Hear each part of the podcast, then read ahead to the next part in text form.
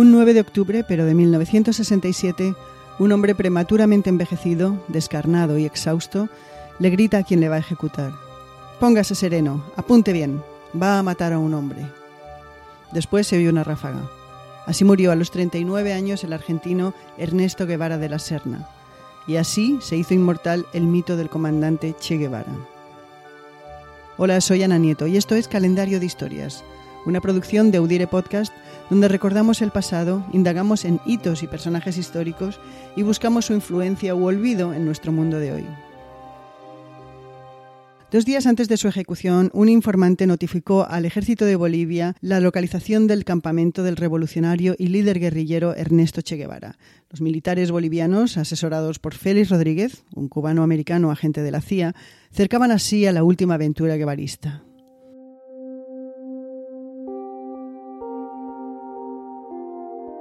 Lo lograron el día siguiente. El Che, herido, fue detenido. Se le interrogó y le hicieron fotos.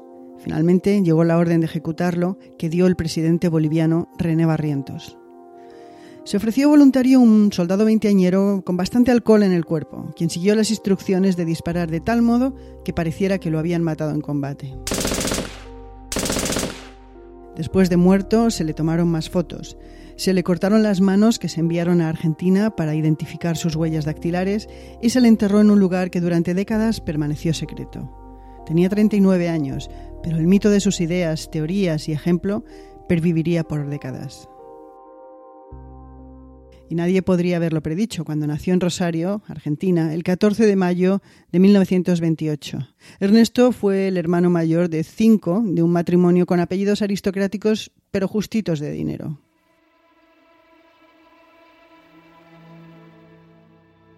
Ernesto sintió desde muy pronto la pulsión por viajar Así hizo un viaje iniciático en motocicleta con un amigo por cinco países de Sudamérica, Panamá y Miami, que le cambió su forma de ver el continente. En 1953, al acabar sus cursos de medicina, inició un nuevo viaje y ya nunca regresaría. La vida le dio un giro cuando, estando en Guatemala, fue testigo del golpe militar contra el gobierno legítimo, un golpe instigado por la CIA. En Guatemala también conoció a la economista Hilda Gadea, una comunista peruana exiliada, quien se convirtió en su primera esposa y la madre de su hija. Y de Guatemala a México. Allí conoció a dos exiliados cubanos que le cambiarían la vida, los hermanos Fidel y Raúl Castro. En compañía de ellos y de otros 79 cubanos y a bordo del Granma inician en noviembre de 1956 una aventura que entró en los libros de historia. El primer capítulo se cerró el 1 de enero de 1959 con el derrocamiento y la huida de Fulgencio Bautista de Cuba y el inicio así del régimen castrista, que todavía pervive a día de hoy. En Cuba, el argentino Che, uno de los guerrilleros míticos de la insurrección, alcanzó el grado de comandante. Se nacionalizó, se volvió a casar, tuvo cuatro hijos y en los años siguientes se dedicó a desarrollar una actividad desenfrenada. Viajó internacionalmente representando a Cuba, dirigió el Ministerio de Industria, presidió el Banco Nacional y al mismo tiempo apoyaba a grupos guerrilleros guevaristas en Latinoamérica y desarrollaba su teoría del hombre nuevo socialista. Todo ello requería ingentes horas de trabajo voluntario. Pero llegó un día en que todo eso no fue suficiente. Su proyecto de guerrilla en Argentina había fracasado. La influencia soviética era cada vez mayor en Cuba y los rusos sospechaban que el Che era comunista pero maoísta, pro-chino. La relación con Raúl Castro era distante y los líderes comunistas de varios países latinoamericanos no veían con buenos ojos que el Che pudiera acabar dentro de sus fronteras.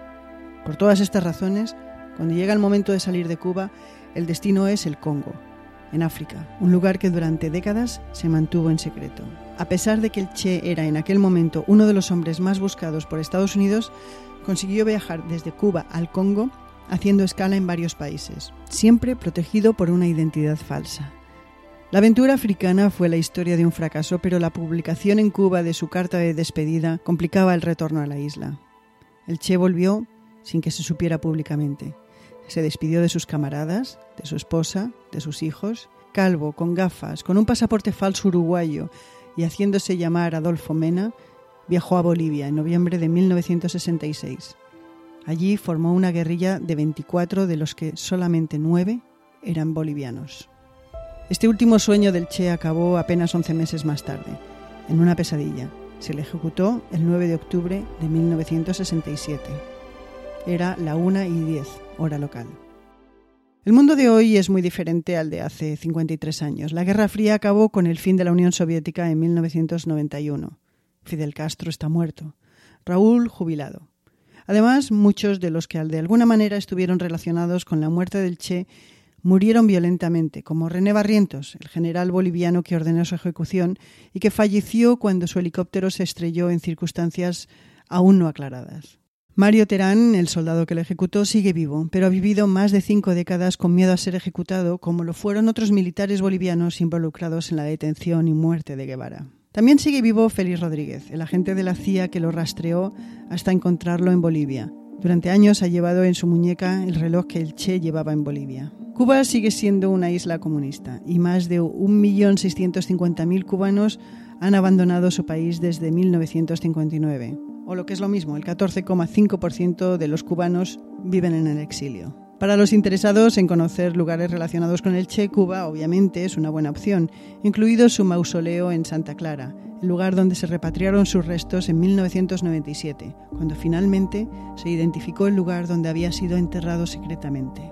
Bolivia también ha desarrollado su propio tour turístico, siguiendo los pasos del Che en la provincia de Santa Cruz.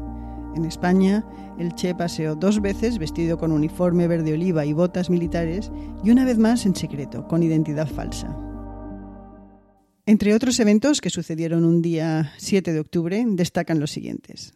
En 1919 se implanta la jornada laboral de ocho horas en España.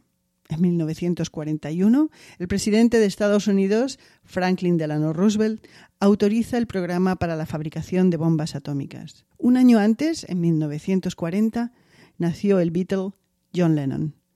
Para quienes tenéis curiosidad en saber qué pasó en 1967, el año de la ejecución del Che, destacamos la Guerra de los Seis Días entre Israel por un lado y Siria y Jordania y Egipto por el otro. En Estados Unidos, en 1967, fue el año conocido como el del largo y cálido verano, cuando 159 eventos de disturbios raciales tuvieron lugar a lo largo y ancho del país. Y en España es el año en el que se bailó al ritmo de los brincos y sus dos grandes éxitos, Lola y Los chicos con las chicas. Para terminar, una cita de la periodista mexicana Alma Guillermo Prieto, Premio Princesa de Asturias, quien vivió en Cuba impartiendo clases de danza contemporánea. Volverse revolucionario era entrenarse en la disciplina de la obediencia absoluta. Calendario de Historias está producido por Audire Podcast, María Luz Rodríguez y yo, Ana Nieto. Mañana será otro día. Y les esperamos con otra historia, el martes 13 de octubre. Karen is the proven expert in addiction treatment. A recent independent study showed that 94% of Karen patients were still in recovery 90 days post-treatment. Visit caron.org slash real. Karen. Real results, real care, real about recovery. One day in the metaverse, doctors will practice high-risk surgeries as many times as needed before operating on real patients.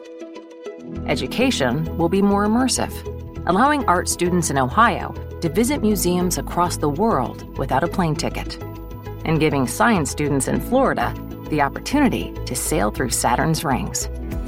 The metaverse will also transform workplace training. Imagine a world where engineers can disassemble and reassemble engines thousands of times without wasting materials, or where aspiring city planners can build hundreds of cities before a single real building is ever constructed. The metaverse may be virtual, but the impact will be real. Learn more about what Meta is building for the metaverse at meta.com slash metaverse impact.